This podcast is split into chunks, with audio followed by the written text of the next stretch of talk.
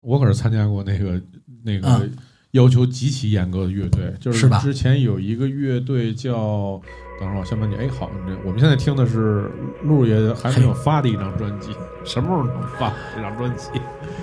哎，这这没有，这是这这是那什么呀？这是那个这这这是一周啊周夜没发吗？没发，没发。哎呦，我都以为发了呢。没一直没发。哦嗯嗯嗯。然后对我参加过一个乐队，然后是现在这乐队已经没有了，然后乐队主要是做技术流的，嗯然后这乐队叫海市蜃楼，嗯嗯，是以前的乐队这些乐队其实当年很有名儿。是，然后这个呃主创顾凯老师也是刚刚去世了，我们嗯也是怀念他一下。遗憾，但是他们乐队真的是因为是纯技术流的乐队，所以在现场彩排的时候，现场是极其压抑的，对，极其压抑，特别害怕。就是当弹一东西，就是特别复杂的情况下，忽然咵，所有人全停。你刚才那块儿为什么错了？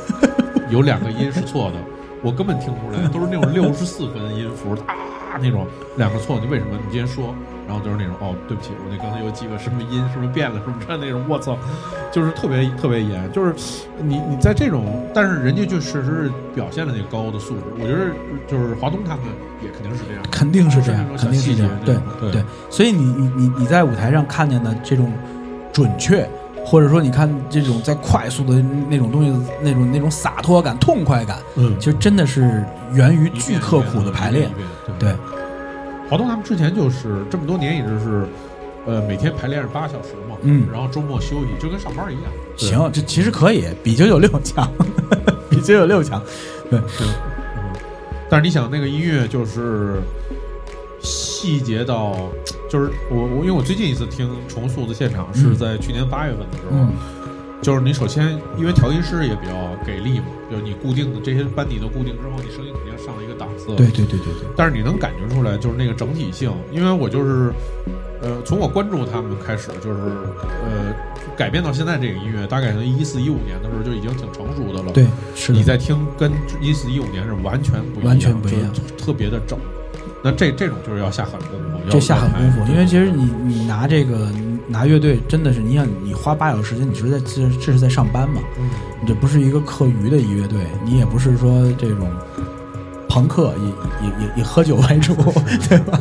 对对，所以其实你你要说你，因为其实你追求的是一种更复杂的音乐的形态，嗯对，因为其实这个可能跟那个做做做即兴的这个氛围什么，它可能是一个稳稳是一个不不太一样的一个想法，嗯，对，但其实就是我觉着即兴它虽然有它自己的那个自由度吧，嗯。做做很多音乐，但确实是我我这个首先先先先吃个人功夫，啊是。对你个人的那个修养和那你你个人的那个能力得到达一定程度的时候，其实你才能在舞台上那么自由的、那么积极性的、那么去放松的去去表演。是，但是你呃，但是我觉着会是有，就是我最近半年有特别明显的感觉，就是嗯其实，在每次的音乐整个这个编排上面，大概可能有呃五分之一的部分可能是有问题的。嗯这个就是源于音乐人和音乐人之间的那种配合、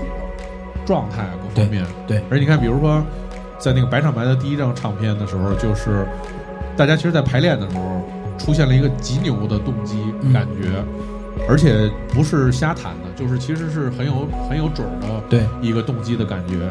然后就说没无法，复原，然后就按照那个动机的感觉，就一模一样弹，就弹不出那个感觉。弹不出来，对肯定是回不去。对，就这个其实是我第一次就觉得说，呃，好像就是人的情感在音乐当中其实占的更多，因为这就是呃，其实那天就是想他们想说一个话题，就是说有这个人工智能之后，嗯，音乐音乐就是人会不会也被音乐取代嘛？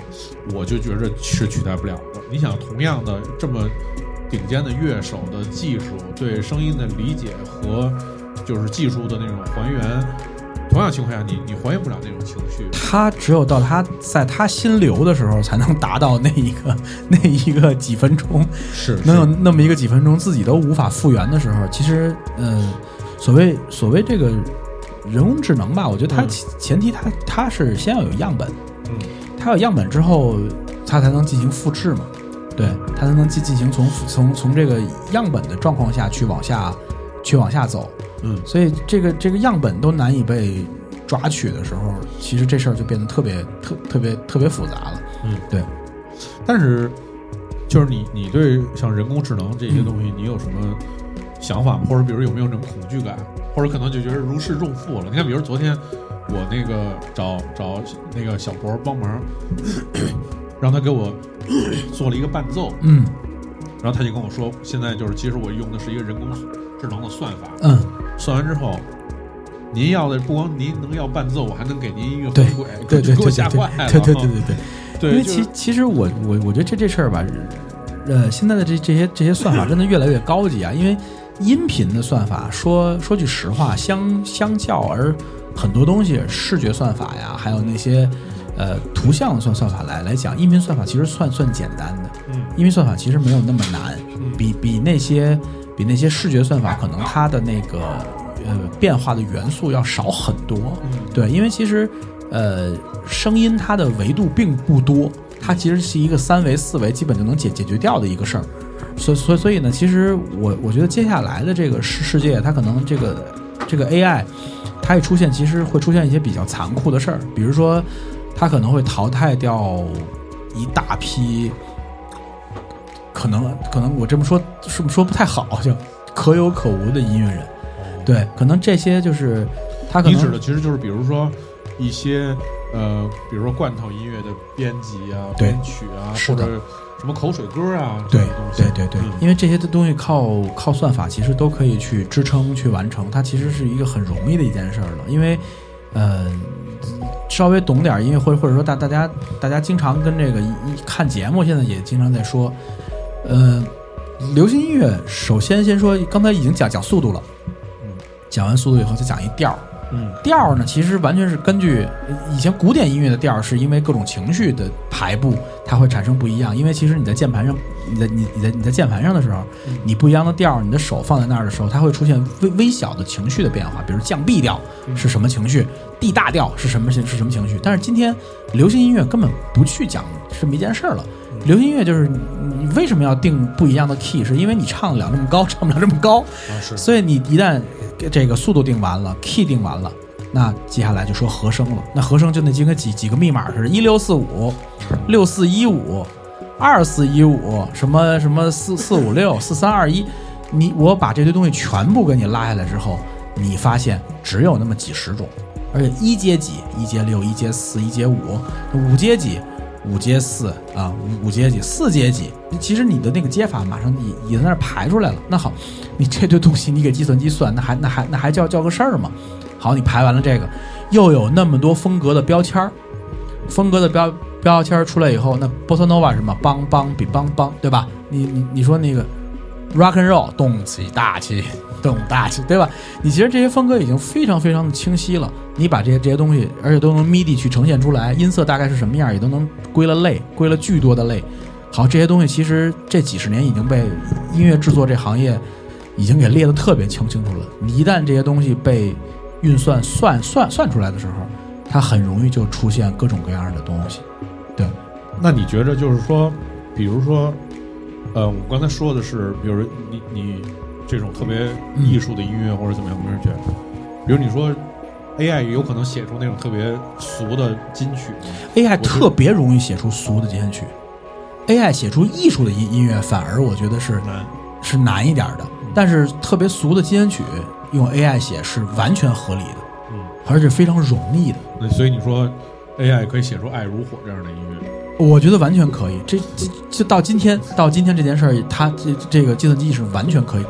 但其实我想说的就是说，其实有的俗的歌啊，它的成功并不是因为它的旋律、它的和声的关系，它有一些神秘，就是有一些说不出来的。那刚才台下一位穿蓝色衣服那女孩，那个她刚才笑了。你说《爱如火》为什么能火？啊，朗朗上口。那是因为你觉得它的旋律是流行的吗？嗯，那其实洗脑，对，刚才他说了洗脑哈，其实我觉得洗脑还是因为旋还是因为旋律的问题。你看，你把这事儿拉拉回来啊，嗯拉回来，我们按美学定义去讲讲讲这事儿。什么叫美？美是一个可以被完全客观去理性的去判断的东西。那美美是一个非常个人化的，因为你认为的美不一定是我认为的美。但是呢，我我我们认为的美都会有一个共性，叫什么呢？叫大部分的熟悉感和少部分的陌生感。有些东西你听着俗，什么叫俗呢？就是俗俗就是你的熟悉感太过于大了，大于陌生感很多倍。那种特别俗，就是完全的熟悉感，没有陌生感。那你这东西特歪，那就是陌生感更多一点。你说太怪了，这这东西，那就是陌生感占领了全部。你甚至觉得特别荒诞，特别完全是出离你的那什么。你可能讨厌他，厌恶他，那可能其实是完全是你的陌生感，完全大于了你你的熟悉感。那其实 来了，对，你说什么我就来什么。其实。其实这个这个，当你的这个这个，我为什么说 AI 很容易做这这件事儿呢？因为其实我就不说哪个平台了，中国巨大的平平台，他们今天就是巨大的这个音乐平台，他们已经开始用 AI 来去计算这首给这首歌评分了。嗯，这首歌评分，然后他们就来，因为给你的评分，所以他们来适当的从后台给你推多少流在这个歌上。所以其实这些都已经不是由人来操作了，他们其实整个这个歌输进去之后，他们就开始分析这歌的从这歌的速度，然后从这歌的调性，从这歌的和声走向，从这歌的音音色频率的排布，他们可可可以用就是整个库里边最最火的这些歌取样本，取出样本来说，它可能会出现一首，哎，这首歌莫名其妙能冲到第一名名名名的歌。我觉得很难啊，这是很难的，因为你刚你刚才也说的这件事儿，每首歌是有它的命命数的，它的命数到了，它可能大火；它命数不到，它就火不了。但是呢，呃，我做不了第一，但是我能不能做第十到第五十？我然后我用 AI 去算这种第十到第五十的歌，我可以算无数无数这样的歌出来，然后我推这些歌穷穷穷穷举，且这首歌没有作者，没有版权的侵扰。对，所以对于对于这个 A A A I 制作者者来说，这种是大面积生产内容，并且是消耗最低的一个方法。但是我觉得，如果这么说，我觉得也有可能一种有一种可能，以后在绝对流行的意义上面，可能会出现一些特别怪的歌，是 A I 算不出来的东西。但是又是符合人的，比如说洗脑啊什么。我觉得当 AI 完全侵袭到我们的时候啊，就我我还是用“侵袭”这个词儿，因为我对这个东西还还是有充满强警惕心的。对，所以就是说你会发现会有新的 AI 出来，这些 AI 会反着算，它会它会在那个边界摩擦。所以我我我觉得到未来的时候，可能过十几年、二十几年，因为现在你知道小朋友啊，真是很年轻的小朋友。C 语言是是是他们的基础课，就跟在在咱们这个年纪是没法去想想这件事儿的，挺难的。比如说，你看我儿子今年十九岁、十岁、十岁，然后他已已经开始学学学编程了，就是就是这个这个是小学的课程，已经开始已已经开始建立这个。所以，其实一个音乐家他会编程是一个很很很很基础的事儿，以后就会变变变成了。对，所以呢，你你你可能是一个做视频的人，你同时会会编程，也也也很正常正常。你是一搞财务的，你会编程也很正常。就所以这个事儿已经变成一个基础技能，我们这一代人会被会被抛弃的，这是肯定的，因为你你你不懂这些，所以就是有人去制造音乐，也有人制造制造音乐的程序。我觉得其实这些东西是随着时代一直在往前走，它是不会不会倒退的。嗯，而且你看，就比如说我们刚才听到的是一个是跟那个低头的音乐编在一起的，然后现在这是一个串死的版本。但是你看，就是我跟所有人听这个歌的时候，大家也会有人性上的判断，比如说觉得这这歌特别嗨。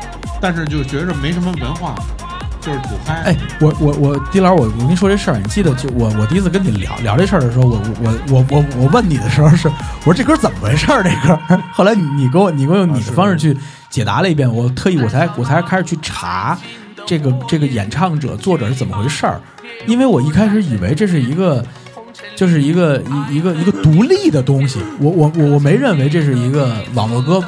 网网络歌一样的东西，因为我我会觉得，在我脑子里，我猛听到这首歌的时候，我会把它和新裤子挂挂在一起。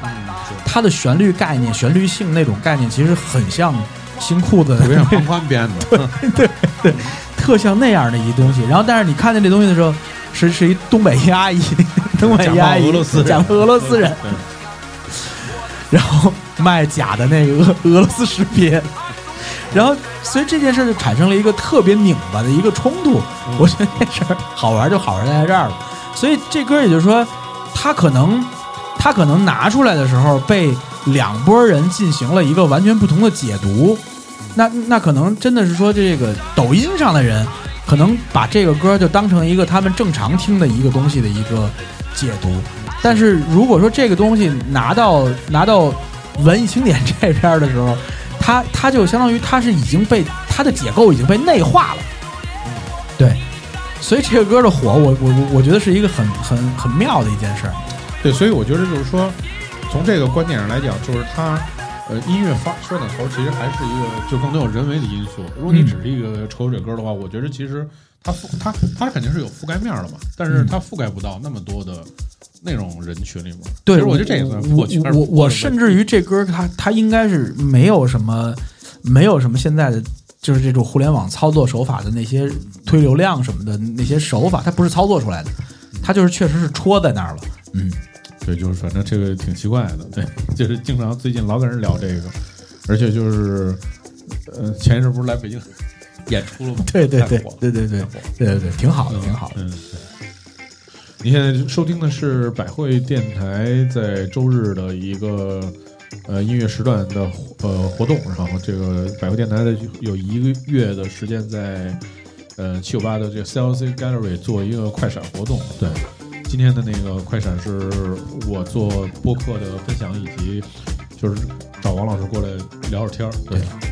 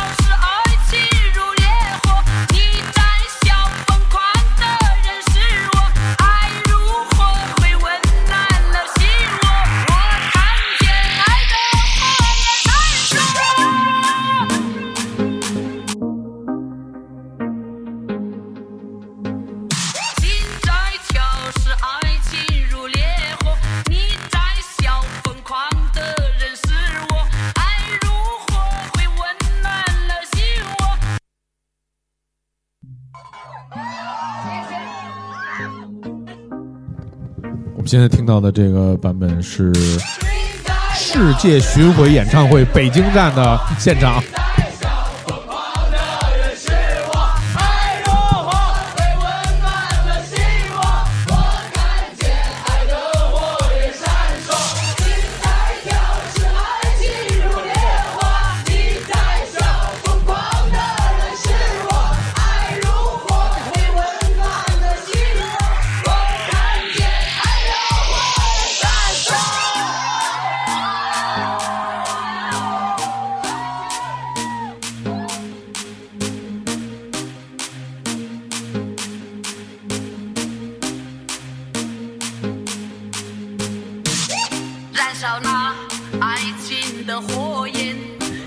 对，其实这个是最火就是都听到那个。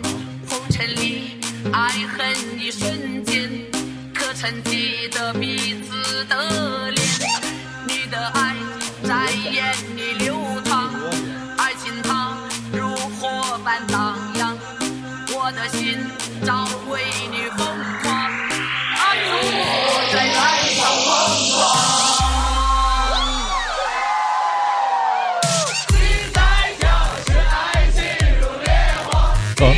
伦来了。伟伦老师，你听这首是得听这个，一听这个就全来了，特 特别对。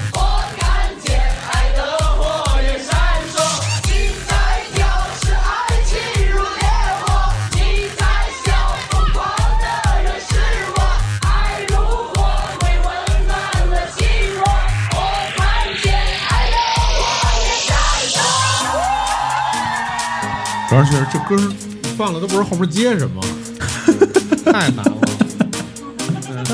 太太难了。哎，我那天，燃烧那爱情的但这个比较好放火焰，这比刚才那俩好放多了。烈火在人间，红尘里爱恨一瞬间，可曾记得彼呃此差不太多对的对脸 但你要往你要往这方向出溜，可就一一咕噜就出溜下去了。对 你你去这就是一顶顶到底，对对对，对，顶到对方怂为止。但是这 这挺顶的。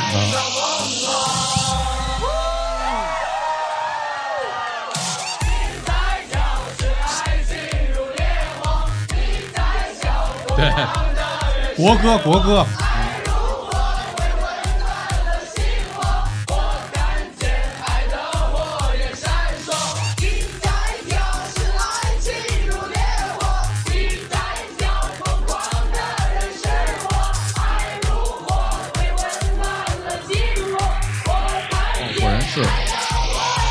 放了两次，第一次后面是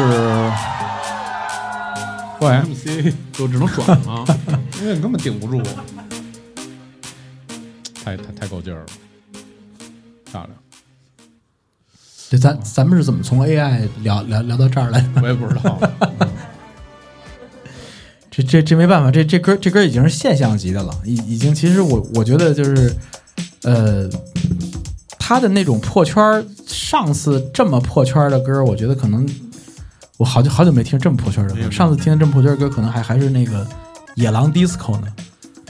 啊对，因为你看，比如说同样的，比如说像有些歌其实也挺成功的，像比如大张伟写的那些歌，对对。还有什么，但是他其实他没有成为破圈儿，对。对他挺顶的，但是他顶不过这个，是的，是的，是的。嗯，但是，但是我我我觉得是这样，就是呃，职业音乐人也是在无无限次的穷举，这只能是穷举的一过程。就是你你说哪首歌能不能火，他努力在往这方向做，然后，但是你你你只是看这首歌的命数是什么样。而其实有很多音乐家的很多歌，其实真的你你想想，都是那个可能他做了之后往那儿一放，可能 十年八年也没动静，突然有一天不知道不知道因为什么就起来了。我觉得其实就是你说那种有没有的会更难受一点。其实你看，就当当年我我我我做了一首歌叫《风吹麦浪》，那歌做完之后得五年以后吧，那张专辑发了得有四五年以后，那那歌那歌才火，对，挺长时间的，这典型的就是看命，命命命命命，对。对，其实这这歌是传奇之之后火的，是这肯定是因为先有传奇，先有的传先有现场唱嘛，但这歌比传奇早早三年吧，应该是啊，这应该是他签李健签 EMI 的第一张，呃，叫这唱片叫什么来着？我有点忘了，就是想唱片念你。对想念你，对对对对对对对对，嗯，就这张吗？就这张吗？太早了。嗯，当年做这首歌的时候，我可能才是二十二三岁，二二十二二十三四岁啊。完了，还真不可可不是嘛，真是编了多少遍？啊，编了多少遍就一一遍就过了？就过了啊。那健哥还行，没有什么要求。嗯，健哥其实真没提太多的要求，就其实就很快就进棚了，哦就很快就进进棚了。对，我以为他会要求特别高，一大堆。其实没有，并没有，对，主要其实那时候就因因为对，因为因为其实我我还我还是在这儿披露一下，真是真是，这因为这歌太顺利了，所以到最后我跟建哥都不太熟，就是因为其实没有太多的沟通，这歌就过了，然后我就进棚，然后就就就噼里啪啦交了一分轨，然后大家一聊就过了，就特别快，所有的东西都特别快。我可能建哥就我跟建哥一共就见了一面，就这这事儿就结束了，对。我觉得也可能那个时候就公司层面对于他个人的音乐没有太多的期许要求，只是因为他就是当时他在那个咖位上，那个时候其实他也他其实那他就是这张专辑的时候他挺难的那会儿，是是是那会儿他其实离开水木年华，然后自己自己开始单飞，然后做做自己的东做自己的东西。然后那会儿其实，在没有组合名儿的时候，其实他那会儿真的是挺没名儿的。是对，他真的是一次大火，还真的是因为传奇嘛。是。对，聊聊音乐就没没没完没了。这这这这这这就真没办法了。对，哎呀，太累了！你直播六小时，你试试。哎，我记得当年有一个 DJ 是北是北京台的吧，还是哪个台的？后来就做了一个直播马拉松，做了七天是吧？你记得吗？你你记得吗？就是真是真不睡，然然后就一直一直放歌，然后就十年前的事儿，好像就是，对，然后就在在北京，然后我记得是是在三里屯还是哪儿做了一大玻璃棚子，然后就在那儿一直，然后他请来请了他各路的朋友，然后然后有大量的歌星什么的都去了，然后就是跟他聊，对着聊，可能就是那词你你别睡啊，行别睡别睡顶着顶着，好像做了一共是七天还是五天，然后就是一直在直播。然后当时对对对，然后当时好像他他也是为了破一个破一吉尼斯，对对对，直接嘴皮子说白了。肯定的。那最后几天的时候，确实那状态也不太行，肯定不行，就连放都是赛的，挺狠的，挺狠的，那确实挺狠的。这歌真好听。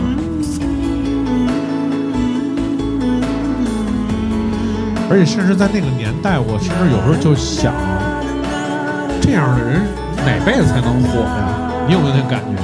有，就是很棒，有很棒，其但是实有，对对对。就觉得他很棒，然后但是觉得这这人这这辈子也火不了，因为其实当时我在做这首歌的时候，同时在做快男，嗯，快超女还是快男，反正是在那个时期，我同时在做那些音乐，然后就觉得挺分割的。因为我在做这首歌的时候是挺，你听你听说，其实还还还挺 chill out 的那那个啊是是那个范儿的。其实我我内心中一直是这么一个范儿。其实我在做那些流行音乐的时候，那那肯定是工作那也不是我。对，但是你觉得那些音乐根本就没就没消息嘛？对，根本就没戏。是是是，然后呢，就是觉得突然间有这种情怀去做这样的歌，我就就觉得是真的是难，确实是难。你看那会儿做歌还那个还还渐弱呢，对。现在哪还有歌敢渐弱呀？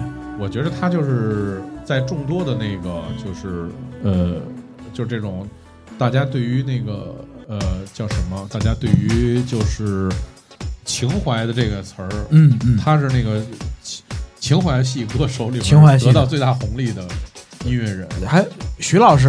啊啊，是是是，对对对，这这都是情怀系的。啊，但就是说，他可能会，因为他是一个个人嘛，嗯。他不像徐老师，他是一个乐队，然后所以就他可能会更，就是刚刚才说的徐徐老师说是许巍啊，许巍，对对对对对。对对，听许巍的音乐不是说费油吗？是。一脚油奔拉萨了，是是是嗯。是，就是说，我觉得可能会更难一点。我甚至就是觉着，呃，也是属于那种天选之人嘛，就很幸运。你想，你想那个那张唱片叫什么？秋秋天水妖那张唱片叫什么来着？也是东哥给做的，嗯那第一张嘛，嗯嗯，那是九十年代末吧？九十年代末，九十年代末九九九五九六，其实你看许巍，他一直就是摇滚圈是有这么个人，但是等到大家觉得听他的音乐费油这个概念的时候，那那那徐老师在这等等了多少年？对。还是蓝莲花那张，就还是对，对，从到蓝莲花那张，那是不是是不是也也快十十十五年是有了吧？十三四年这对，你看一眼九五间年开始嘛，九五年，啊，九五年第一张，九五年等于是这是九七，在在别处，在别处，九七年，九七年，在在别处，对，嗯，我秋天水妖这张不是你，能放水妖狗声儿，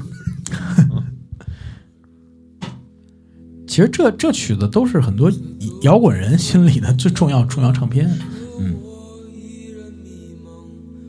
啊，我只有两天，这这更早。写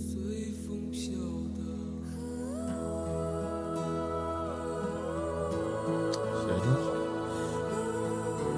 甚至很多人都认为这这张唱片是许巍最最最那个最好的一张唱片。但其实我觉得后面的唱片也也也是非常好。其实我觉得签约 EMI 之后，音乐就变得，就是感觉是那种更量产一点，但是很成熟，就是变得 EMI 的就更成熟一点。反正我是知道一些东西，但是不不方便在节目里聊。对，所以就是说我我甚至觉得那个时期的许巍可能都不是他能自由自我表达的。第一张其实他是非常自我，然后一直到那个到到可能到蓝莲花的时候一下又又又又真真的绽放了。对，很好。活活活成他自己想要的那劲儿了。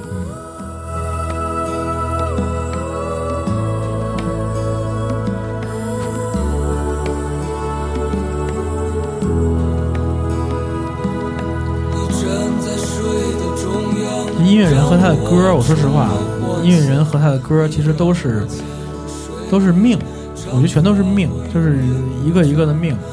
最近我有一个特别强的一个一个感受，就是这两天其实我的一一直在一一直在在修一首编安曲，嗯是一个最近刚刚离世的一个音乐音乐家的一个音乐。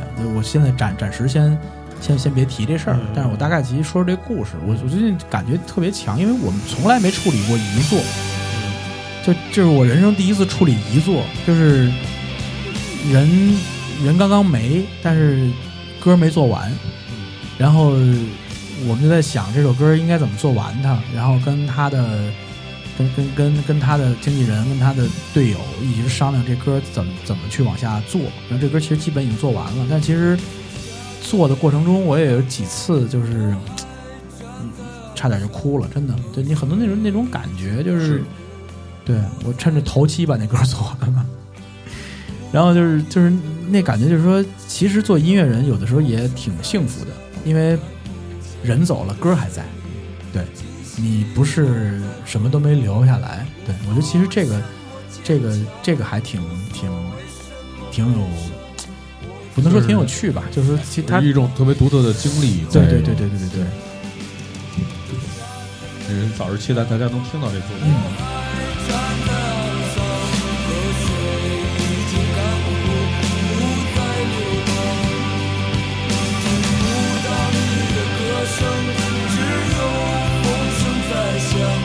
而且是当年采访他的时候，特意问他说：“这些歌都怎么写的？嗯嗯，是不是给自己逼上绝境了？” 说并没有，就是早上起来刷了一牙，说就把歌写，吃一早饭，然后就把歌歌写了。就这个有时候也是，是是，就是你在那个阶段，你那个状态就是那样，对你就是能写出这样的作品。没错对，所以这个歌和人的那个命啊，它是紧紧的捆在一块儿的。嗯，很多时候你没法去讲。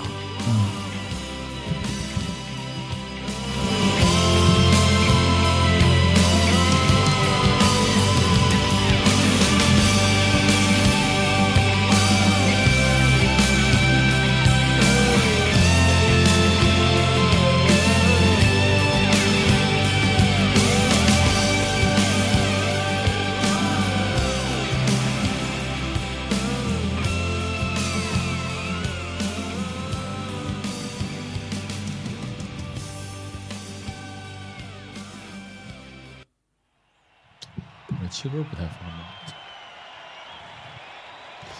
这个时间过得总是很快啊。这个从下午两点，我就十二点我就来，一直到 现在，对，差不多了。从午饭聊到晚饭对对对嗯，那?那几个碳水早聊没了。血糖都聊下来了。是，啊，我觉得这样，就是那个今天我们用这个一个音乐来收尾啊，后嗯面就是半小时时间，就是放点音乐，嗯主要是要收拾一下，东西太多了。对，不不不吃，不能不能咬死不能吃淡水。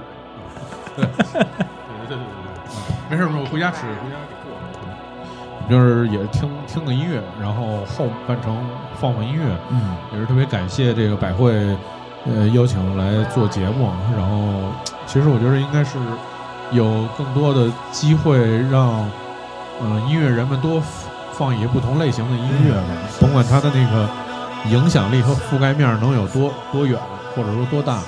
啊、我觉得这个音乐总不能是最后就变成智能化，你被被淘汰了。对。对。对，就是因为有不同的 DJ，就是因为有不同的人性，有不同的情感，所以才出现了各种各样有意思的音乐那种旅程吧。对，嗯。嗯，我们今天，嗯我就特别会说这种片儿当话，对，多做播客就会说这种片儿当话，对，嗯，对，然后对，我们就今天就也特别感谢路野啊，大哎大老远赶过来，对跟大家。讲了好多传世的故事，对，有机会其实还多分享嘛，因为挺有意思的，过去的很多经历是是是可能我们没有体会到的，对，大概你你看这停播课都停了八年了，其实能说的东西又特别多了。是。陆野之前做这个也是传奇播客叫三角龙，对，那我们就听会儿这个，听会儿低曲，对，然后我们收拾收拾，对。